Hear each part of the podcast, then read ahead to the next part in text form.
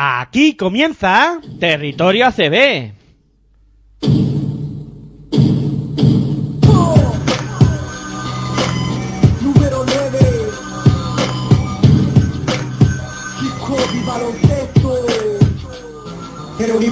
La vida, no sabía Solo dormía para esperar que llegara el día. Despertar para jugar, el balón me divertía. Me acompañó en mi infancia y mientras yo crecía ¿Quién diría que yo de niño optaría Por el balón de baloncesto y practicar el básquet noche y día ¿Quién diría que de hip hop y baloncesto viviría Que por el básquet hasta el fútbol dejaría. En el aula de clase jamás me encontraría. Jugando básquet en el patio del liceo estaría Practicaba mañana y tarde para superarme. En las noches un partido de MJ para motivarme.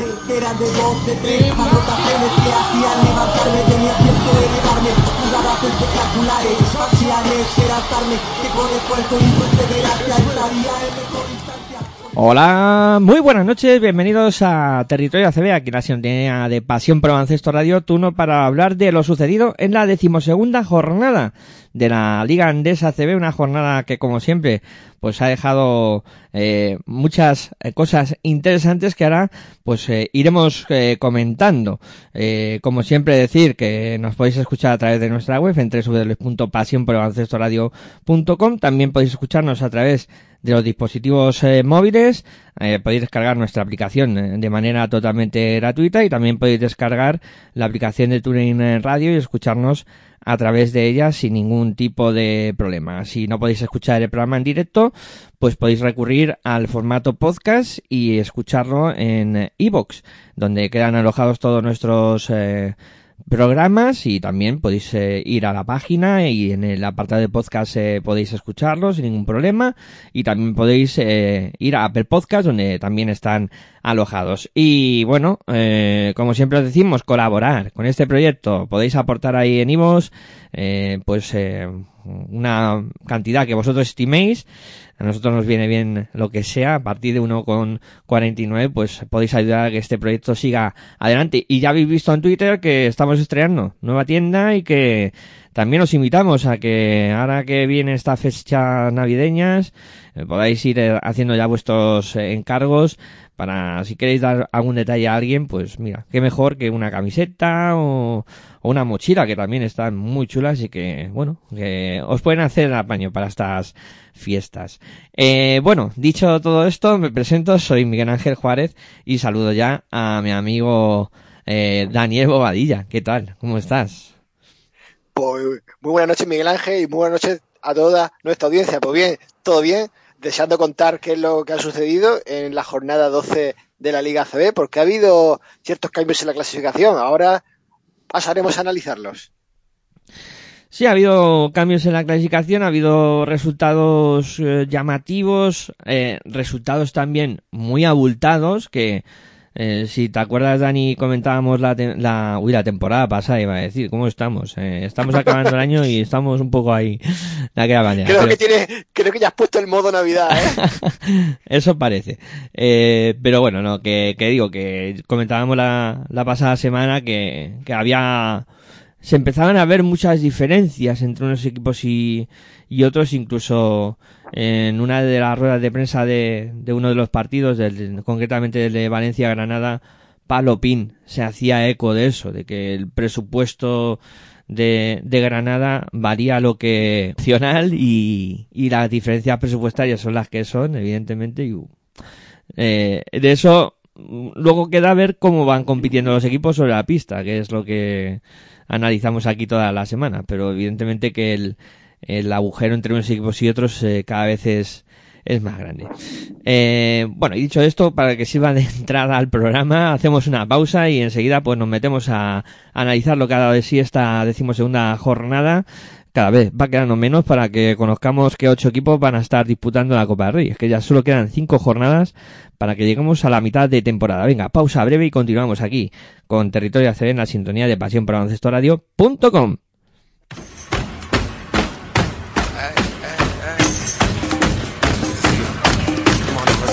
Estás escuchando tu radio online de baloncesto. Pasión por el baloncesto radio.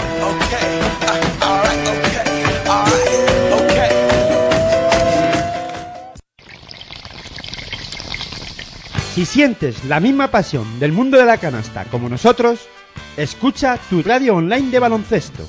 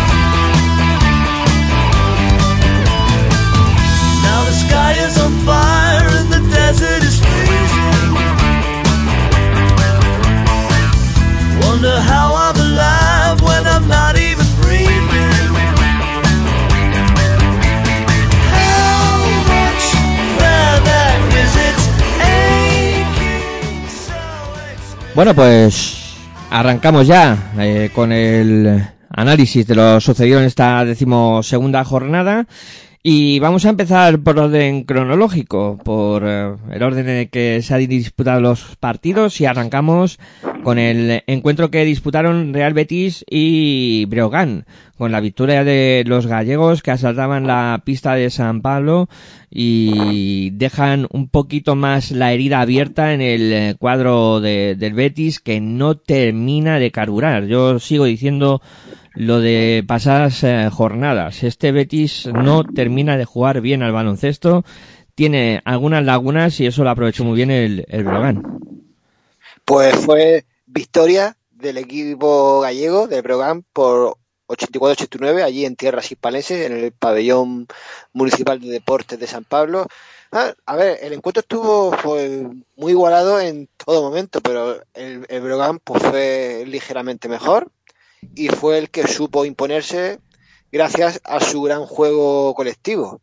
Mm, Un Real Betis que sigue por la zona baja de la tabla y que lo veo muy dependiente de Shannon Evans, ese jugador que mejor rinde, pero un jugador solo la verdad es que no puede llevar al equipo completo. Eh, concretamente, los números que hizo fue 30 puntos, un rebote y 8 asistencias. Luego, en el equipo gallego, el mejor fue Stefan Momirov con 19 puntos y 3 rebotes. Sí, a ver, yo creo que has dado un poco la clave, ¿no? Del asunto. Un, un conjunto como es el Brogan que usa un juego muy colectivo donde pues eh, tengo anotados hasta cuatro jugadores por encima de los 10 puntos eh, con eh, además aportación eh, tanto en el exterior como en el interior como en la dirección de juego y un Betis que realmente pues eh, dependió mucho de como tú decías de lo que hizo Evans durante el partido que hizo un partidazo porque hay que decirlo pero claro se necesita más que solo un jugador para competir en esta liga andesa ACB o sea no solo con Evans te va a servir para salvarte. Eso lo tiene que tener muy claro el, el conjunto de, Real Betis. Es que eh, luego, de- después de Evans, eh, ves eh, jugadores que, que lo intentaron. Pues sí, eh, por ejemplo, el griego eh, Salpouris, pues eh, no estuvo mal dentro de lo que cabe, pero eh, no sé, le, falta al, Betis más capacidad en el juego interior. Gerun lo intentó también con 9 puntos, 8 rebotes y eh, pero ahí dentro tienen un problema muy grande. Ahí el Betis está teniendo muchas dificultades y, y no sé cómo pueden resolverlo recurriendo al mercado eh, porque además han tenido dos eh, dos incidencias en, en este partido porque fue una lesión de Ulis Baez eh, que solo jugó cinco minutos y que veremos a ver el alcance que tiene. Eh, no es un pivot pivot de Ulis Baez pero es un jugador eh, un 4 que puede ayudar mucho al rebote y que siempre viene bien tenerlo no por además su capacidad de de lucha y tal. Eh, y luego encima eh, conocimos que fue el último partido de, de Rodion Kurut, eh, otro de los hombres altos que en este caso pues eh, deja el Betis y como dijimos ayer en defensa en zona eh, fichaba por Estrasburgo. Eh, bueno, movimiento extraño en el mercado y, un hombre más que pierde el Real Betis. No sé, esto es un problema muy serio. Y como decías tú, el, Brogan, eh, Dani, muy, muy coral con, con Morimov, eh, pero que luego apareció también el Tanjam por dentro, Scott Banford en el perímetro, Justin Holland en, en la dirección. Un, un equipo que sabe muy bien a lo que juega. La verdad es que ahora el, el Betis, yo no sé cómo se, cómo se va a ver afectado por la baja de Curus, pero vamos, el Letón tampoco estaba aportando demasiado, pienso yo, ¿eh? No, a ver, no está siendo la temporada más brillante de Kuruz, pero al final es otro hombre alto ahí que te viene muy bien en la rotación, ¿sabes? Que eh, a lo mejor ahora van al mercado y consiguen un fichar a alguien que pueda mm, aportar al- algo más que Kuruz. Pero está también el mercado complicado, ¿eh? A la hora de, de ir a buscar jugadores porque todo el mundo aporta mucho dinero y, y en la ACB no hay, no hay tanta pasta. O sea, los equipos están muy, muy limitados económicamente y claro, tampoco hay mucha oportunidad en el mercado. Es que, claro, es, es muy complicado. Y veremos a ver qué, qué consigue hacer el, Real Betis. No, pero vamos, tampoco hay, tampoco hay que al mercado europeo. Hay veces que se traen los jugadores, los equipos se traen jugadores de China o de algún sitio de eso. Oh, y también explorar la posibilidad de... Porque a, veces sale bien, ¿no? Ir a, a la foro um, y buscar algún pivot que, que pueda ser interesante, ¿no? Que, que, los hay, ¿no? Que luego ves ahí em, jugadores que también, pues oye, te, te pueden aportar bastante. Bueno, veremos a ver qué, qué terminan haciendo los los de los de las tierras andaluzas. Eh, los gallegos que siguen en su buena dinámica. mm, Mi Brogan es un equipo que me está gustando porque además ha sabido reinventarse y, y semana tras semana pues sigue demostrando que, que, que van por muy buen camino. Eh, bueno, el segundo partido, por orden cronológico, eh, lo disputaron Obradoiro y Juventud, con ventaja muy clara para el cuadro verdinegro que se impuso por 74-91 a un Obradoiro que esta vez no fue tan fiero en, en su pista, le, le pasó por encima a Juventud. Pues sí, 74-91 fue resultado a favor de la Peña, allí en tierra de Santiago de Compostela. Y sobre todo el, el triunfo tan rotundo del equipo catalán pues fue gracias a un desastroso primer cuarto del equipo gallego. Es que encajó un 7-27. Es que yo creo que ahí mm, el- la Peña mató el partido por completo. La verdad es que eh, el, Obradoiro estaba bastante claro que le iba a afectar la baja de Dragan Bender, pero yo le está afectando de demasiado, pienso yo, y la lesión del jugador croata va para largo. Es que ese 7-27 le lastró durante todo el partido. Y luego jugadores destacados, Rubén Guerrero en la fila gallegas con 13.5 rebotes y una asistencia, y ante Tomic con 15.5 rebotes y 4 asistencias, de los destacados en el equipo negro.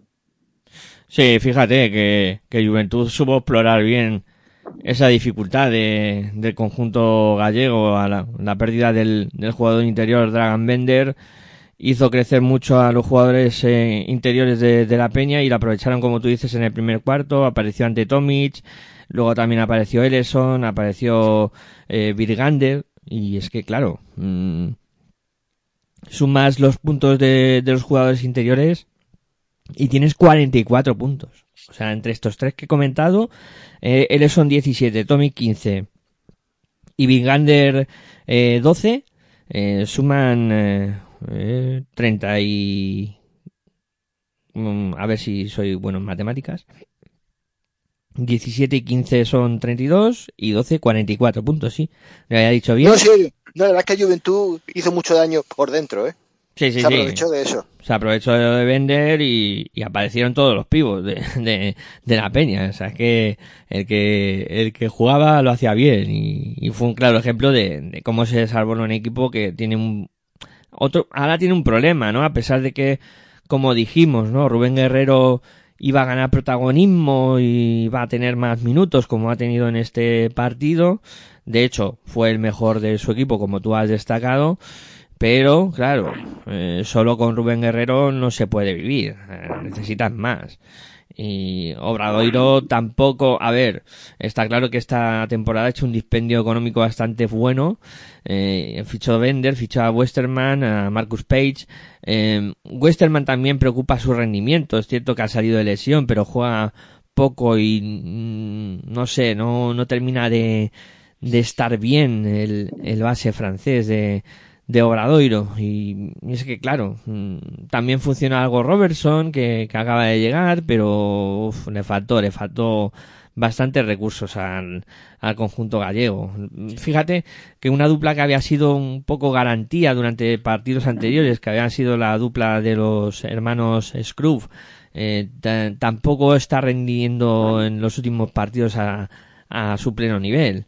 Está un poquito por debajo, han bajado un poquito el pistón. Era normal, ¿no? Porque están siendo dos jugadores muy determinantes, pero sí que ahí se le ven algunas cosas al, al Obradoiro que, que tendrán que reajustar. Y bueno, y seguro que Moncho Fernández lo hace porque no, no suele fallar en esos aspectos. ¿sabes? Moncho, Moncho sabe mucho de, de básquet, lleva mucho tiempo allí y, y sabe de lo que, de lo que habla.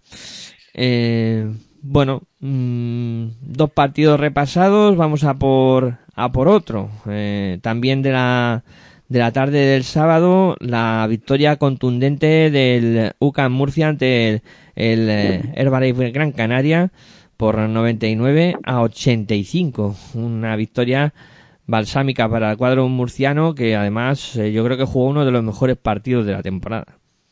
Y segunda victoria consecutiva para el equipo entrenado por Sito Alonso, que bueno, que pa- parece que entraba hace poco en dinámica negativa, pero oye, ha ganado dos partidos seguidos en su cancha y bueno, y a simple vista parece que va recuperando el tono que se le, que se le presuponía a comienzo de temporada. Triunfo por 99-85.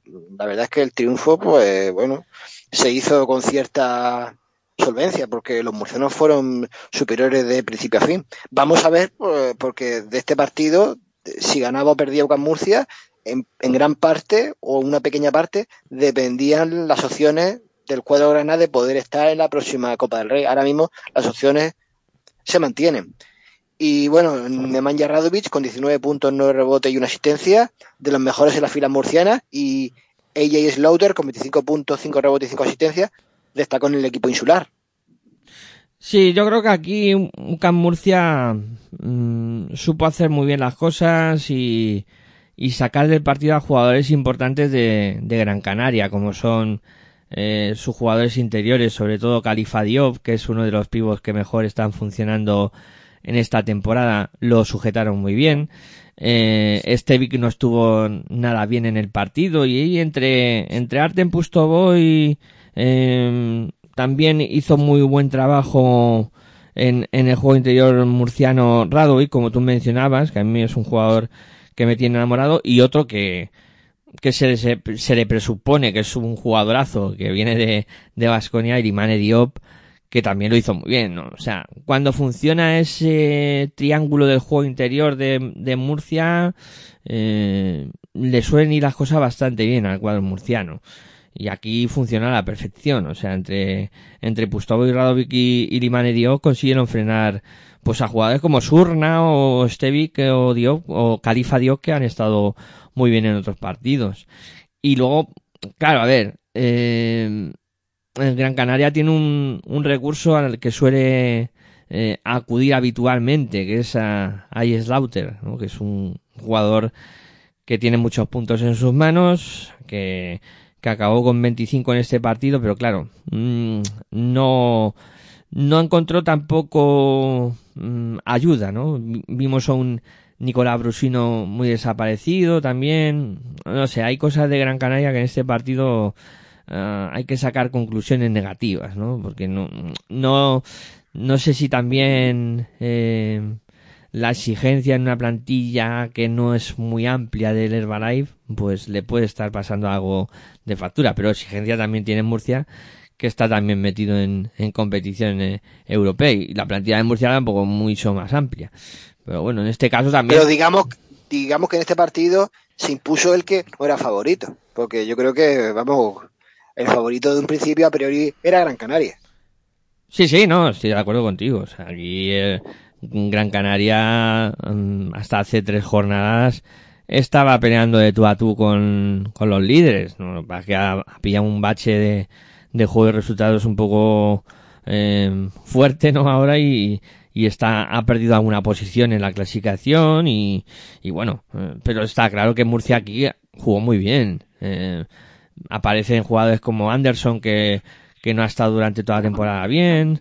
Eh, sigue haciendo muy bien tries. Eh, Travis Trice que, que es eh, el, el base jugón de este equipo, por decirlo de alguna manera. Y luego, pues, Mafaden, que es un seguro de vida, con sus triples imposibles, pues eh, le dio mucho, mucho empaque al perímetro de, de Murcia. La verdad es que funcionó muy bien, tanto por dentro como por fuera. Un equipo muy compensado y que, pues, de, de, de por sí pues conseguir la victoria, por eso, por estar muy compensado y por tener recursos por, por todos lados. Y coincido contigo, no ganó el favorito. El favorito era para Gran Canaria. Pero bueno, eh, entre, no sé, entre estos equipos sí se pueden dar estos resultados, ¿no? Es más fácil ver eh, que pueda caer de un lado o del otro la, la balanza del partido. Ah, Luego hablaremos, por ejemplo, de un Granada-Valencia, pues te puedes esperar lo que pasó. O de un Vasconia-Fuenlabrada, que luego comentaremos también. Pues bueno, pues son partidos más, que van un poco más encaminados a, a que pase lo que al final pasa. Eh, y bueno, para terminar con el sábado, el partido que enfrentó a Baxi Sigmanresa contra Surne Viroa Basket, donde los eh, vascos consiguieron una victoria a domicilio que en una cancha que no es nada fácil ganar en el No Congos y que pues deja más tocado a Manresa si cabe. Eh, no termina de reaccionar el cuadro de, de Pedro Martínez que está metido en un lío muy gordo en esta liga en CB. Sí, bueno, y has dicho que no es nada fácil ganar allí en Manresa. Bueno, eso habrá sido otras temporadas, porque ahora mismo el equipo manresano no hace no hace de su cancha del Nukon Ghost una fortaleza, es que va último en la clasificación. El triunfo del equipo vizcaíno allí fue por 10 puntos de diferencia, 76-86. El juego de los de Llamo Porsanov pues fue un juego bastante coral. Es que hasta, es que hasta cinco jugadores estuvieron en dobles dígitos y, y, y en valoración. Mm, Porque gracias a ese juego colectivo, ese un juego colectivo, pues eh, el equipo vasco se supo imponer. Luego tenemos de jugadores destacados a Jerry Harding con 13 puntos y 2 asistencias, que fue el mejor del conjunto catalán, y Adam Smith con 16 puntos de rebote y 5 asistencias, fue de los mejores en las filas bilbaínas. Sí, a ver, eh, aquí Manresa lleva una temporada que es para olvidar, ¿no? Para, para echárselo de comer aparte el tema. Eh, a ver, ha debutado, debutó en este partido el pívot que habían contratado el lituano, eh, Martin Heaven, eh, que viene pues a intentar ayudar ahí en el juego interior, porque evidentemente el equipo no funciona en, en ese juego interior. Claro, es que has perdido a Jan Kubasima, has perdido eh, a, a Ismael Baco, mm, a James Webb III, que, que era tu trío interior la pasada temporada y tienes un agujero muy gordo. Encima, Pero Miguel Ángel, James West III jugaba la temporada pasada en Lucas Murcia, no en el Manresa. eso, eso. Eh, yo me acabo de ir a la... mm, a- no sé quién es el... Eh, el que se ha ido a la NBA. Mm, uf, ahora no me voy a acordar. Que hizo una temporada Sí, extraordinaria. ay, lo digo la punta de la lengua yo también. Eh, sí, he mezclado el nombre con James Webb III y es verdad que no. James Webb III juega en, en Murcia, está claro, y ahora está en Valencia, pero se me ha cruzado el nombre con, con este jugador que lo estoy viendo ahora mismo. Ah, sí, ya me acuerdo, Chima Moneque. Chima Moneque, sí, sí. Ha perdido ahí tres jugadores en el interior que, que eran una garantía el año pasado, ¿no? Y claro, se nota mucho. Está teniendo muchísimos problemas. Veremos a ver si lo solucionan. Yo creo que uf, está una cosa compleja. Luego no termina de funcionar tampoco algo que la temporada pasada también les funcionó muy bien, que era el trío de bases que tenían, eh, sobre todo con un Dani Pérez eh, que estaba estuvo soberbio. Este año le está costando mucho más eh, encontrar el momento de juego y, y la forma a, Dani Pérez y, y, su equipo lo necesita. O sea, Murcia necesita, uy, Murcia, Manresa necesita a Dani Pérez como el agua, o sea, como el agua. No sé. Mm, Yo veo la cosa muy complicada para, para Manresa, ¿eh? Muy complicada. Y no vamos a hacer... No, verdad que el panorama no es muy halagüeño, ¿eh? No, no, porque, a ver, además, eh, mm, no digamos, eh, no hay que decir que Murcia, o sea, que Manresa no esté acostumbrado a estar en esas posiciones de atrás, que lo está, pero después de una temporada como la que hicieron el año pasado, volver a esta situación, pff, es algo que a los jugadores también les, les tiene que estar costando un poquito. Y yo estoy echando en falta en Manresa la protección de jugadores como Bortolani, que venía eh, como una joven promesa, pero es que no está haci haciendo nada, ¿eh? No, no, no, no, están... Pues ya te digo, es que no, no está funcionando absolutamente nada. Pa aparte de Harding, que, que, parece que es el único que, que no tiene algo claro en este equipo, lo demás. La vuelta de Guillén Joe parece que les da un poquito también de, de aire, ¿no? Pero no, no está. Y fíjate que en la temporada pasada contrataron a Branco Badío, que también podría ser otro de esos jugadores que hubiera pegado un paso adelante, pero tampoco lo está haciendo. ¿eh? No sé, son muchas cosas que no están terminando de funcionar en el cuadro de, de Manresa. Y Bilbao por contra, muy bien, o sea, lo de Bilbao es para ponerse a aplaudir a, dos manos, ¿eh? porque esto es tremendo, o sea, eh, me gustó mucho como comentaba Sana Smith, un juego muy coral, como tú decías, pero es que luego encima tienen eh, por dentro a Jace Witt, eh, a Witty y a eh, Kaiser, que están haciendo una temporada tremenda. O sea, me está gustando mucho, mucho el juego interior de, de Bilbao y fue una de las claves de este partido. Que tanto Witty como Kaiser dominaron por dentro y, y es que a Manresa le costó un mundo eh, poder eh, contrarrestar eso. O sea, muy bien Bilbao y, y muy mal Manresa. O sea, es que no, no se puede decir otra cosa de este partido. Eh, bueno, no sé si, si tienes algún apunte más de este duelo y si no, pues hacemos una pausita y, y luego ya hablamos de lo que de lo que pasó el domingo, que también hay tela que cortar, que, que hubo partidos que, que son para, para tomárselos con, con calma. Eh, bueno, Lo que es que ahora Manresa, pues yo no sé si va a seguir moviéndose en el mercado porque es que está fichando a muchos jugadores y ninguno está dando resultados. Claro, es que el encima... que está haciendo yo creo no está sirviendo de mucho. Encima es eso, que está moviéndose, está contratando jugadores. El último en llegar es este que comentaba, el lituano Heaven, que, que bueno, que en su debut tampoco ha sido un debut prometedor. Y claro, que eh, tiene que empezar a, a venir resultados ya porque los nervios también están ahí. O sea, está claro. Bueno, veremos, veremos a ver qué pasa en, en próximas jornadas eh, con, con Manresa. Venga, hacemos una pausa y a la vuelta seguimos comentando esta duodécima jornada eh, aquí con Territorio ACB en la sintonía de Pasión por Baloncesto Radio.com.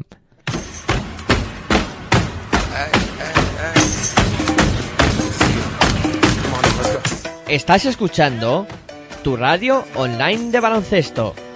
Pasión por el baloncesto radio.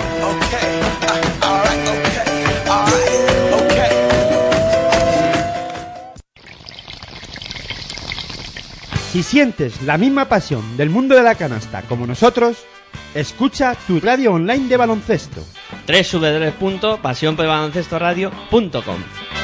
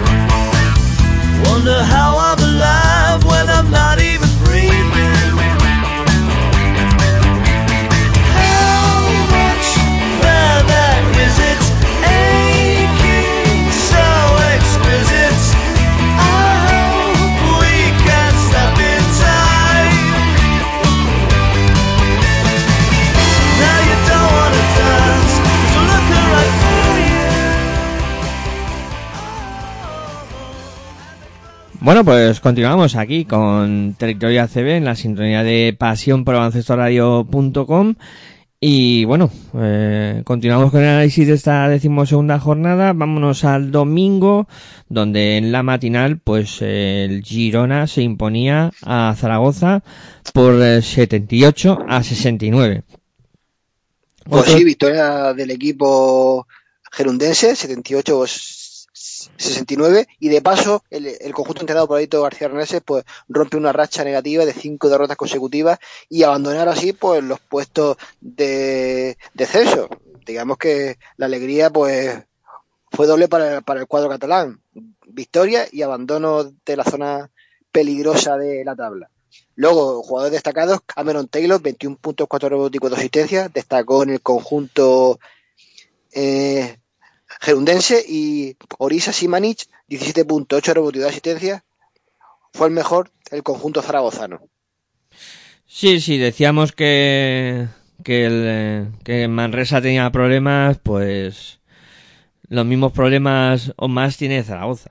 O sea, yo, aquí ha habido cambio de entrenador, ha habido movimiento de, de buscar jugadores, ha venido gente nueva, pero el equipo no, no termina de, de carburar. O sea, es que no, no ves un, un Zaragoza que dé un paso adelante, eh, ni mucho menos. Que yo creo que cada vez, eh, vino, vino Porfirio Fisac y parecía que el equipo le cambió la cara ahí en los primeros partidos, pero ahora ha vuelto un poco a las andadas. Eh, y, y no terminan de, de funcionar jugadores que iban a ser claves como San Ross, eh, como pues eh, también eh, está muy muy desconocido Dino Radonchik, eh, Ponica, mm, no sé, son jugadores que, que no han demostrado todavía lo que de lo que son capaces, de la calidad que, que atesoran. El que sí que ha venido con buen pie es Stefan Jovic, que bueno, que en el primer partido que juega, pues acaba con, con 11 puntos, 5 rebotes y 3 asistencias, pero mm, lo que te digo, no, no termina de, de estar claro, ¿no? Cómo, cómo va a evolucionar este, este Zaragoza. No, pero en cualquier caso, Zaragoza está ahora mismo fuera de los puestos de descenso. ¿eh? Si el, el objetivo del club Maño es permanecer, por el momento lo está consiguiendo. Sí, hombre, el, el objetivo de, de Zaragoza es permanecer, pero eh, ahí atrás va a haber tortas y, y el equipo tiene que reaccionar, porque, o sea, tú en un enfrentamiento a priori, un duelo directo, Girona es que te gana de 10, pero es que no es que te gane de 10, es que la imagen que das es un poco de aquella manera, ¿sabes? Que no es como, que no es porque pierdas, es como pierdes, muchas veces, ¿sabes? Y entonces, claro, Girona hizo las cosas bastante bien. Sobre todo, creo que fue determinante. Tú, comentabas lo de Cameron Taylor, sí que es verdad que hizo 21 puntos y hizo un muy buen partido, pero la dirección de Kino Colón en este partido fue clave. O sea, fue el jefe del partido. eh, se jugó a lo que quiso Kino Colón y, creo que, que marcó en todo momento el tiempo de, de por dónde tenía que ir el, el duelo.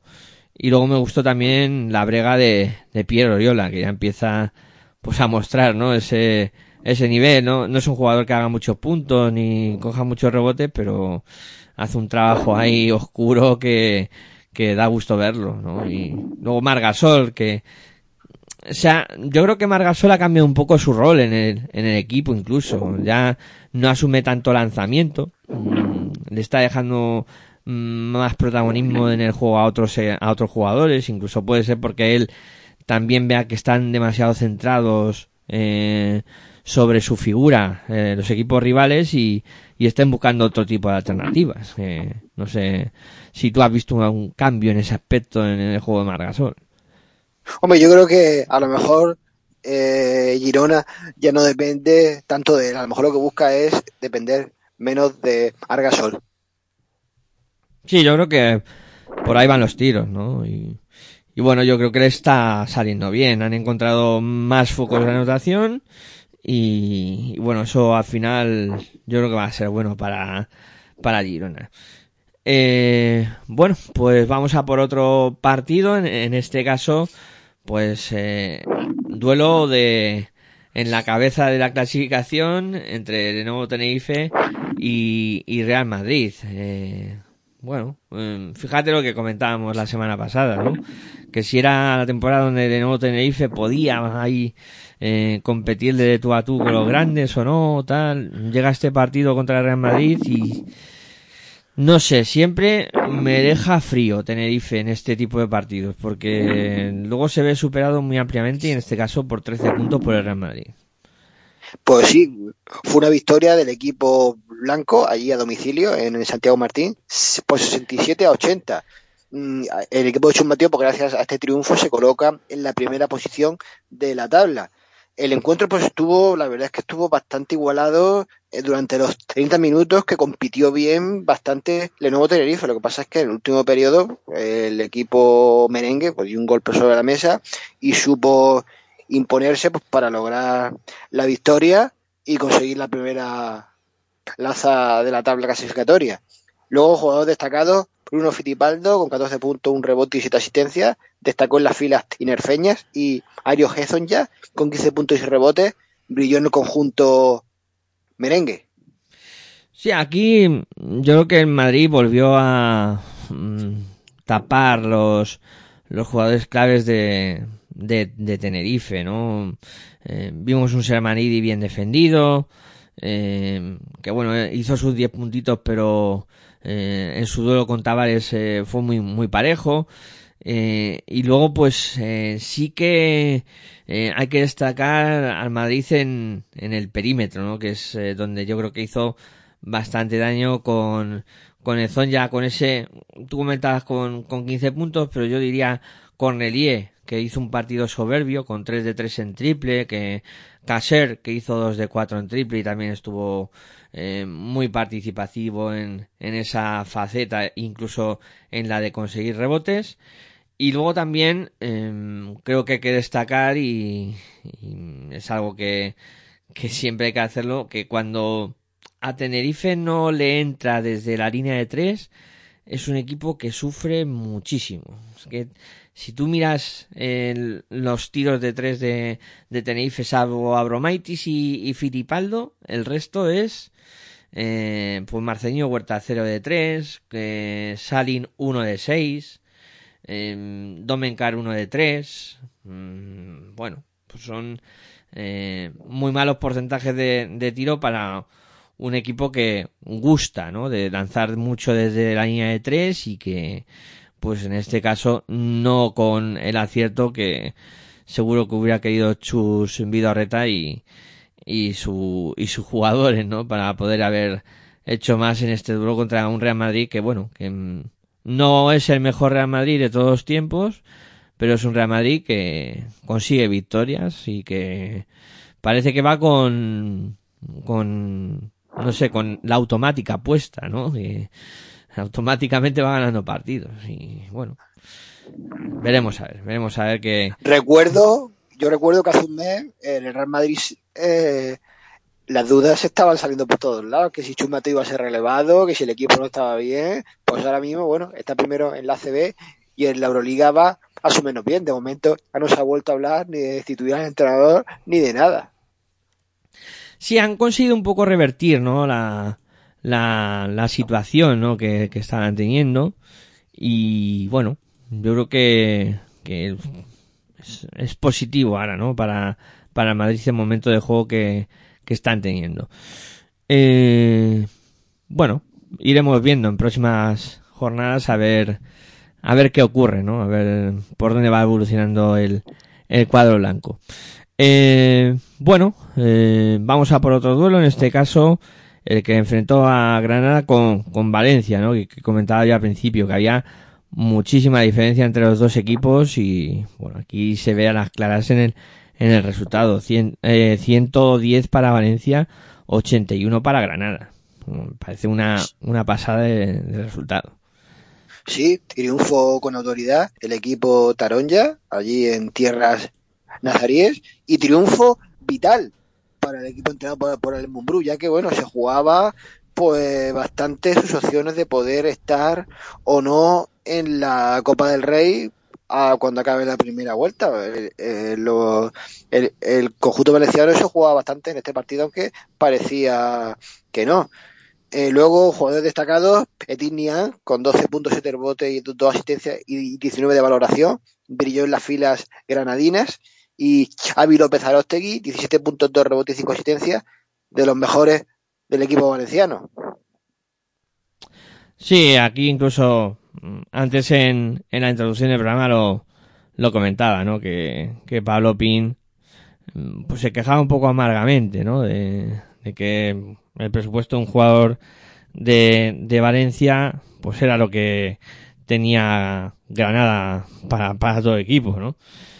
Claro, al final esto se ve reflejado en el en el campo, ¿no? En la cancha. Em, encima, con, con esas bajas que, que tiene el cuadro de, Granada, que, que si comentábamos en otros equipos que las bajas pueden hacer mucho daño, pues aquí dos jugadores como son Luke Maye y, y Cristiano Felicio suponen una pérdida grandísima para, para Granada. ¿Irán al mercado? Pues no lo sé, porque claro, yo creo que, que está complicado que Granada pueda acudir al mercado.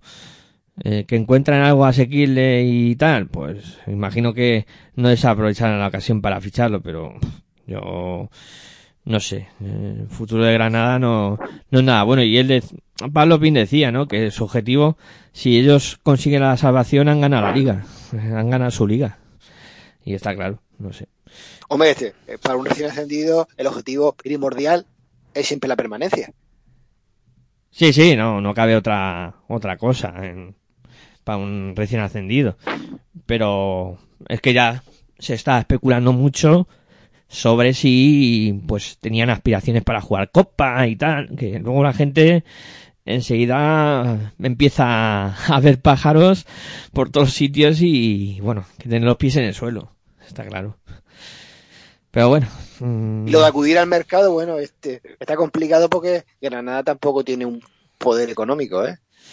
Claro, es que luego te ves eh, que tampoco puedes eh, hipotecar eh, media ciudad por, por un fichaje, no está claro, ¿no? Que, que va a ser complicado. Veremos a ver qué, qué pueden encontrar y si encuentran algo de calidad, pues seguro que lo contratan, pero Y si no, pues tendrán que morir con lo que tienen. Exactamente, y que no mucho, ¿eh? Que al final, pues eso, va un poquito justa la plantilla y, y estas dos lesiones han hecho mucho daño.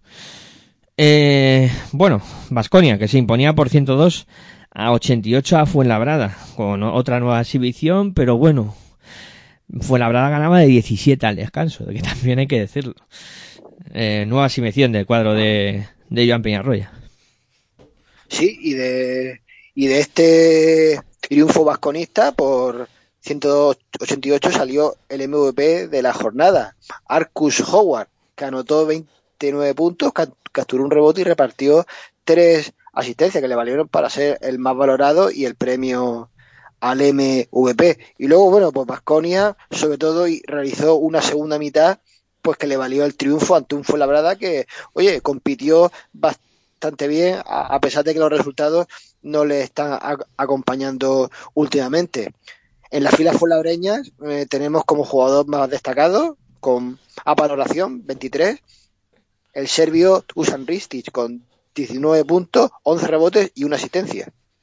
Sí, es de los co- pocos que, que siempre cumple, ¿no? Dusan Ristic, que, que suele ser un, un jugador bastante regular y que, pues es raro, ¿no? Verle, verle hacer malas actuaciones. En este caso, pues, partidazo de, de, su- de Dusan Ristic, que, que no le sirvió de mucho a su equipo, porque al final, pues fue la acabó sucumbiendo. Eh, bueno, mm, Vasconia, está claro que, que estamos ante uno de los equipos más en forma de la competición y que está ahora mismo en un nivel de juego espectacular. Yo creo que Jan Peñarroya, además, ha conseguido eh, que el equipo juegue a lo que él quiere. O sea, no sé si, si me explico. Y no sé si tú lo ves así.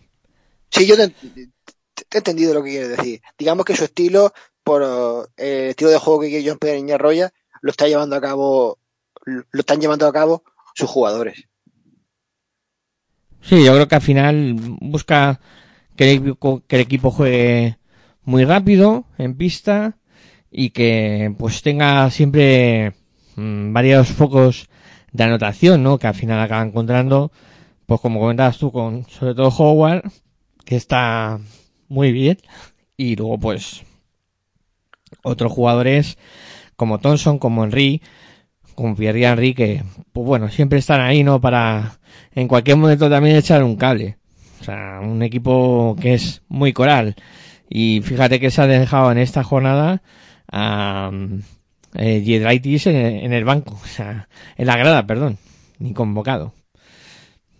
O sea, para mí también es otra muestra de, de potencial de este equipo. Y Eh, Sí, pero vamos, aunque no estuviera Yedraiti, hay, hay otros jugadores que han rendido bien en su lugar, ¿eh?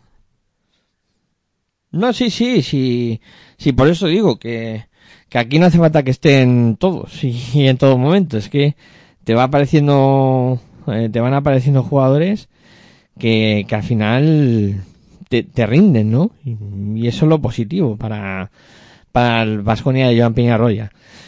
Eh, Lo que me ha llamado la atención de este partido, ¿eh? que estoy viendo aquí los datos, y es la baja asistencia de público en el Bues Arena, 5.728 espectadores.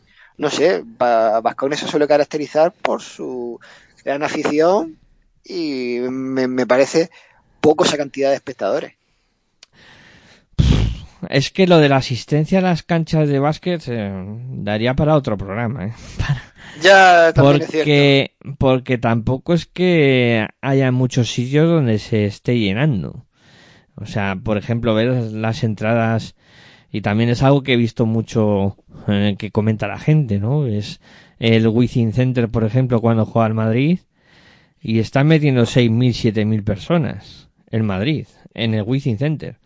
Un sitio donde caben casi 15.000. Igual que en el Bues Arena. En el Bues Arena caben cerca de 15.000 también espectadores. O sea, estamos hablando de que están en media entrada. Mm, dos equipos eh, top de la liga, como son Vasconia y, y Madrid.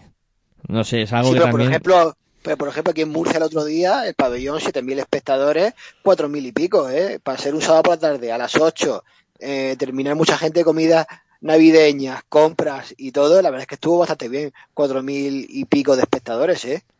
Bueno, es que Murcia, si no recuerdo mal, el aparte del partido, luego eh, hizo otro, hizo un evento el, el lunes, si no me equivoco, y metió en, en un evento en el que era, pues, para que la gente se divirtiera, metió casi 7.000 personas también en, en, el, en el en el pabellón.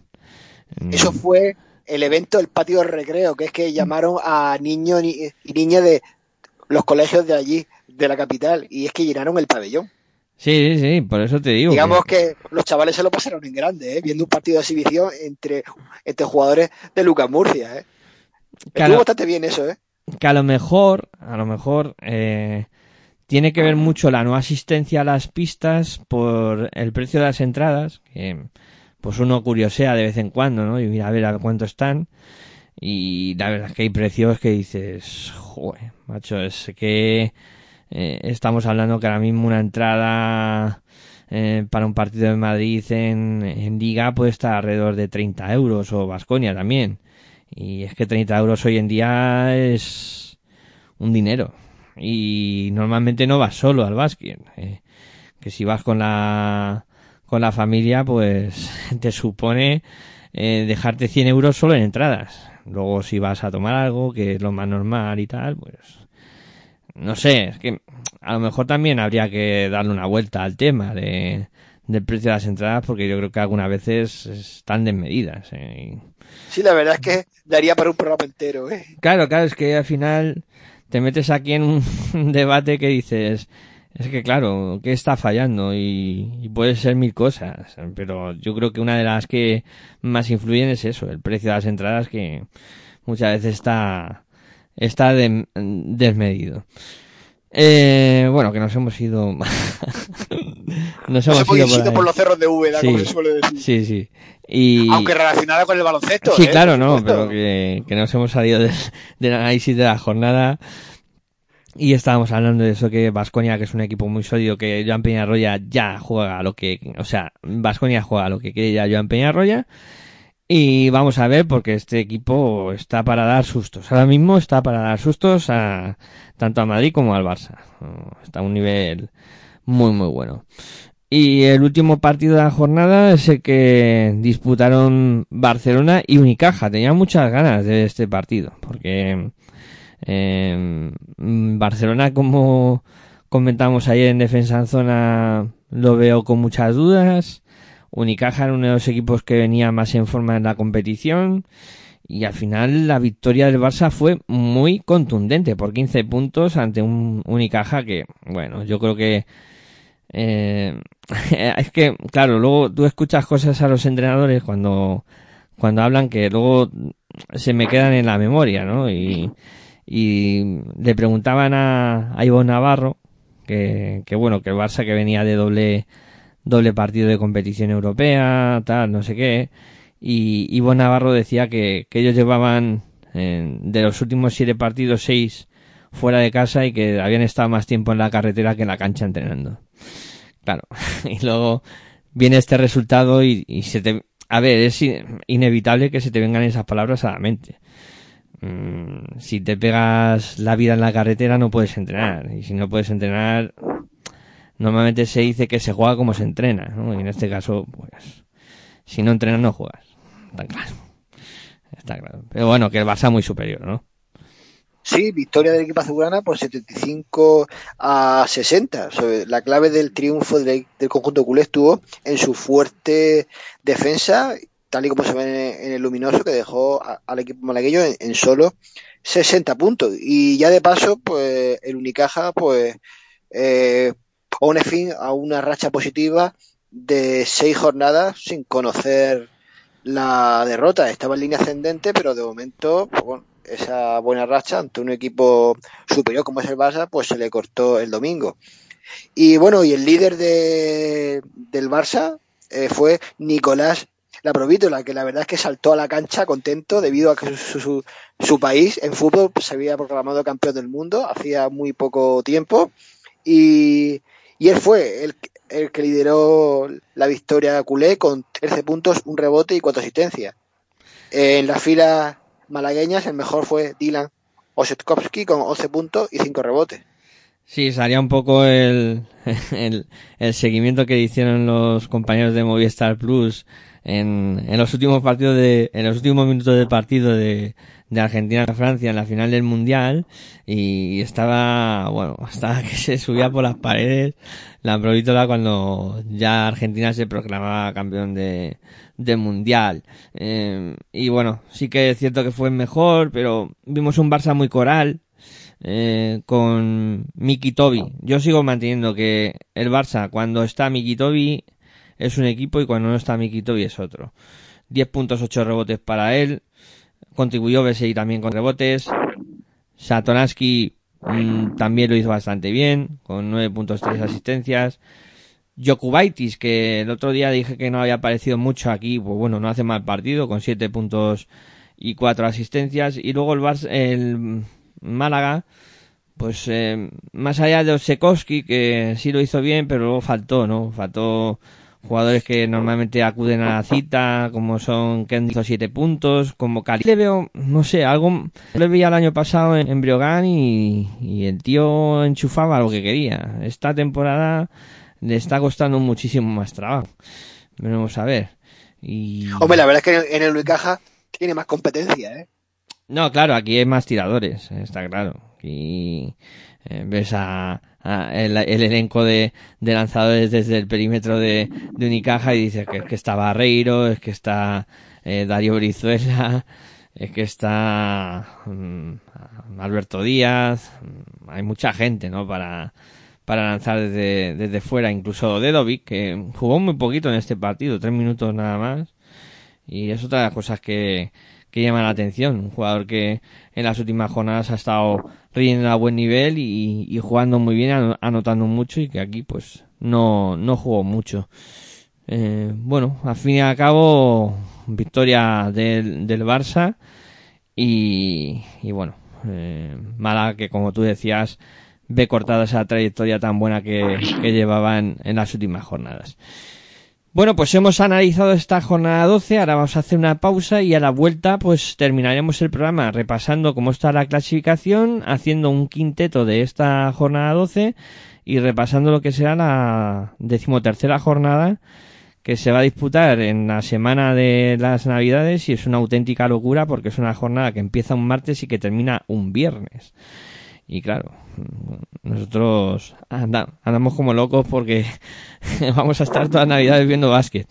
Eh, bueno, venga, pausa y seguimos aquí con Territorio CB, la sintonía de pasión por radio.com.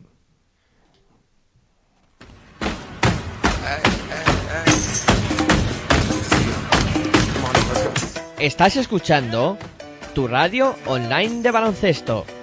Pasión por el baloncesto radio.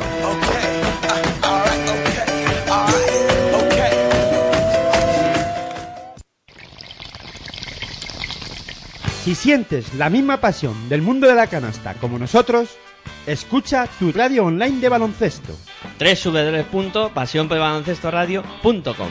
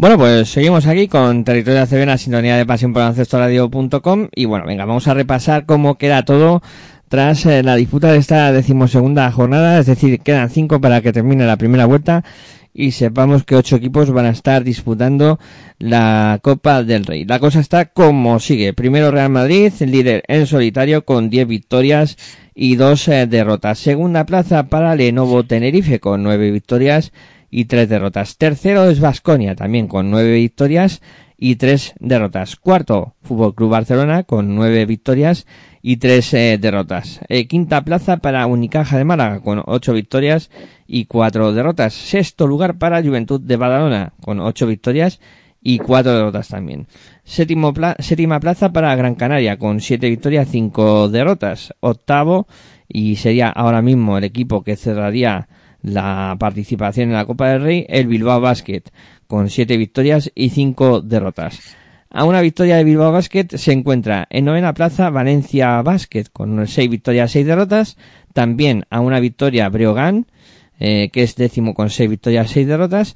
Y UCAM Murcia, eh, que es un décimo con seis victorias y seis derrotas. Décimo segunda plaza para Obradoiro con cinco victorias, siete derrotas. Granada, que es décimo tercero con cinco victorias, siete derrotas. Décimo cuarto, Básquet Zaragoza con tres victorias, nueve derrotas. Décimo quinto, Básquet Girona con tres victorias, nueve derrotas. Fuenlabrada es decimosexto con tres victorias, nueve derrotas. Y cierran la clasificación con dos victorias y diez, derrotas. Real Betis, que es decimoséptimo. Y Manresa, que es el farolillo rojo de esta liga andesa CB, con dos victorias y diez en derrotas. ¿Cómo va a estar el tema de la Copa?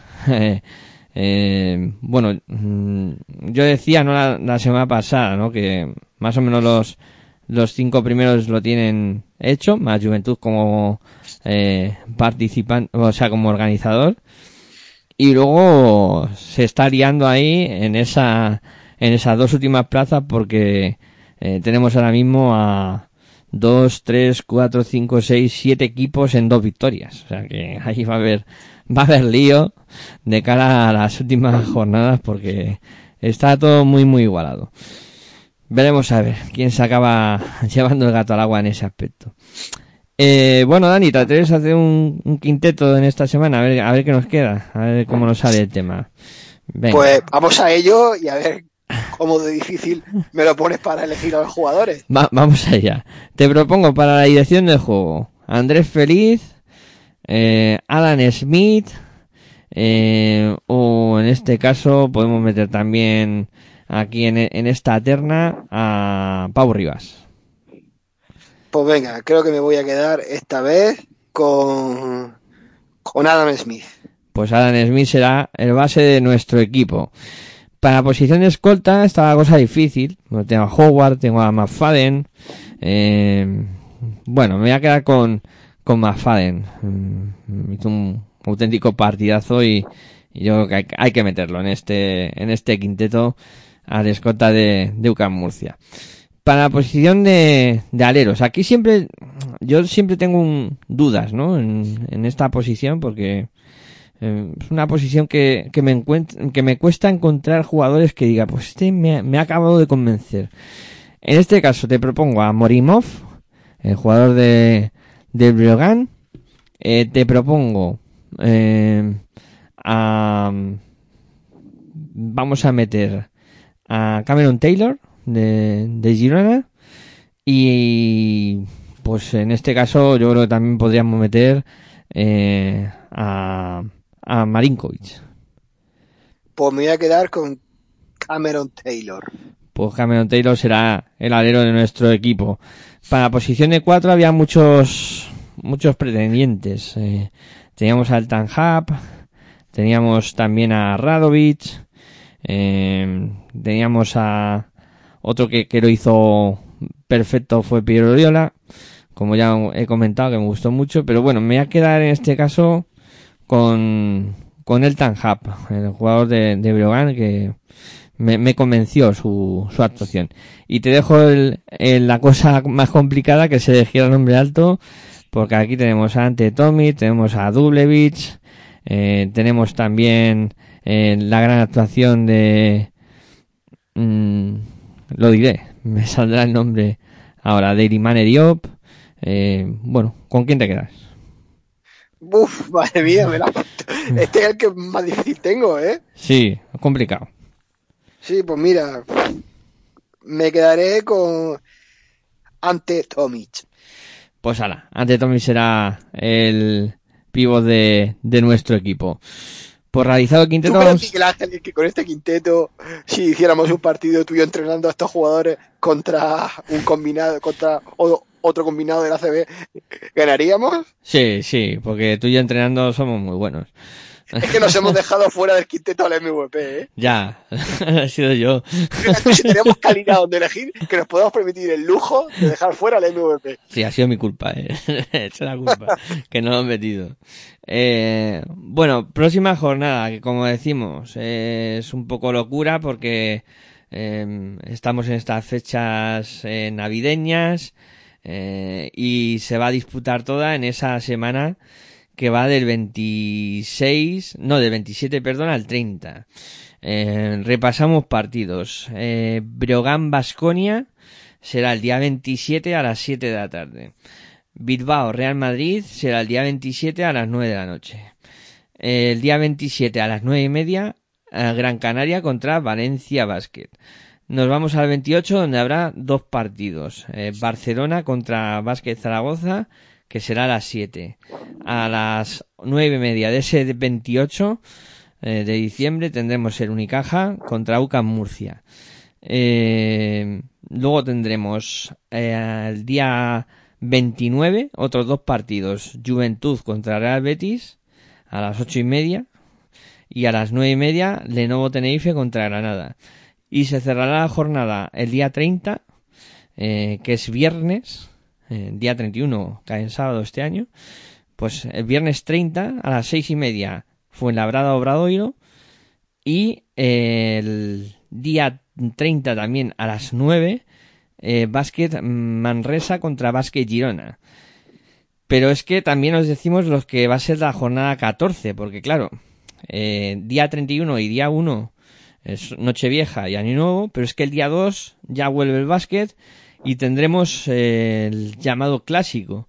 El día 2 a las 9, Real Madrid-Barcelona, para empezar No me lo el año. pierdo, ¿eh? para empezar el año, hay casi nada. Luego, el día 3, Valencia Vázquez Fuenlabrada. Día 3 también, Real Betis contra Gran Canaria. El día 3, a las ocho y media, Girona contra Juventud. El día 3, a las eh, nueve y media, eh, Granada Vasconia. Y el día 4, eh, todos los demás partidos, excepto uno que va al Día de Reyes. El día 4 tendremos el Vázquez Zaragoza contra Breogán. Obradoiro contra Manresa y Unicaja contra Bilbao Basket. Y para el Día de Reyes quedará el UCAM Murcia contra Lenovo Tenerife. Y Sí, que en principio era, estaba programado a las seis y media o a las seis, pero lo han cambiado a las doce y media, ¿eh? Del mediodía. pues un cambio de horario un poco extraño, ¿no? Porque a las doce y media todavía hay eh, abriendo regalos de los reyes y tal. Bueno, pero es festivo, es un día festivo y yo creo que los niños pueden ir con los padres a ver el partido. Los niños a No las excusa de que sea día laborable. Los niños a las 7 están abriendo regalos ya, ¿no? Y ya a las 12 ya pueden ir a cualquier sitio, ya lo tienen todo hecho. Por eso mismo, el Día de Reyes es un buen día, como no es laborable, es un buen día para ir a ver un buen partido de baloncesto. Pues a lo mejor el cambio de horario de Murcia eh, es porque luego eh, el día 8 vuelven a jugar. O sea, juegan viernes y, vuelvo, y vuelven a jugar tanto Murcia como su rival, que es Lenovo Tenerife, el domingo. Eh, Murcia en este caso a las 8 contra Bil- Bilbao Basket y Lenovo Tenerife a las 8 contra Unicaja. O sea, es que eh, tanto Unicaja como, o tanto UCAM Murcia como Lenovo Tenerife van a tener que, jugar eh, ese día y, volar el día siguiente de, y, y jugar el día 8. O sea, es una locura. Es una locura. Pero bueno. Claro, esto todo viene condicionado porque Murcia va a tener que jugar el play-in y, y se tiene que disputar el día 3. El play-in, el primer partido. O sea que, claro, ahí está el lío. Por eso es el, el lío de fechas que hay ahora mismo con Murcia. Veremos, veremos. Bueno, pues yo creo que, Dani, llegamos al final del programa y es buen momento para, para ir poniendo punto y final.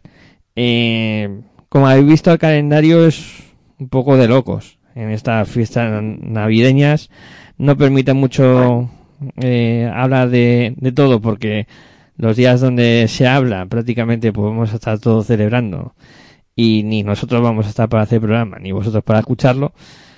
Eh, lo que sí que creo que podemos hacer hoy es desear a la gente que tenga una feliz fiesta, ¿no, Dani? Que, que afronten estas fiestas o este primer tramo como buenamente se pueda. Que, que no coman mucho y por supuesto yo también quiero felicitarte las fiestas a ti, que lo pases muy bien. Pues igualmente, Miguel Ángel, felices fiestas para ti también, que lo pases bien en compañía de tu familia y también a toda vuestra audiencia, que lo pasen bien con sus seres queridos, a disfrutar de las cenas y comidas y bueno, y, y que sean buenos, aunque solo sea un poco. Eh, ¿Cómo que sean buenos aunque sean un poco? Sí, sí, que seamos buenos todos, aunque sea solo un poco. Me ha gustado esa frase. Eh, bueno, que eso, que, que nada, que... Bueno, mañana tendremos programa también de, de Pasiones Femenino y ya a los oyentes de, de Pasiones Femenino les deseamos también unas felices fiestas, pero bueno, a todos vosotros los que seguís este programa Territorio CD, de parte de todo el equipo que hacemos Pasión por Ancestro Radio, también incluimos aquí a, a nuestro amigo y compañero Aitor, que esperemos que pronto esté en la zona de nuevo con nosotros, pues eso, que de todos nosotros que, que lo paséis muy bien estos días, que seáis felices y que nada, que nosotros estaremos aquí para seguir hablando de, de este maravilloso deporte que es el, que es el básquet. Pero que el baloncesto sigue, ¿eh? Sí, no, no, si es que el baloncesto no para, pues sí, ya lo Yo voy a estar explicado. pendiente de todo, de ACB, Euroliga, de NBA, de todo, ¿eh? Es, además en estas fechas es casi que cuando más baloncesto hay. Por eso mismo, o sea, que algunos vamos a seguir informando pese a las fechas navideñas. bueno, pues nada, que eso, que nos despedimos, que seáis felices sobre todo y que, eh, como siempre digo, muy buenas y hasta luego. Y no os olvidéis que mañana a las once y media, eh, también, bueno, mañana no, ya soy, que hemos cambiado de día. Eh, pues eso, que en 23 horas estaremos de nuevo por aquí para pues, eh, contar un poco lo que ha sido también el final de, de esta de este año en, en, en femenino. Nada más, como siempre me despido, muy buenas y hasta luego.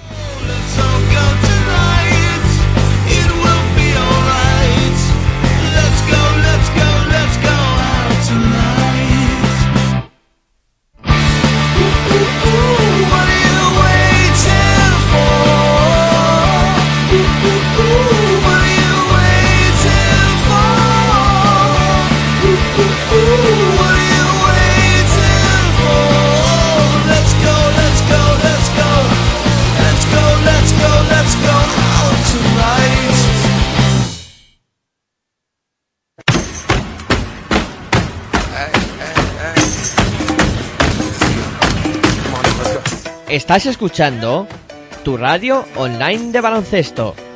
Pasión por el baloncesto radio. Okay,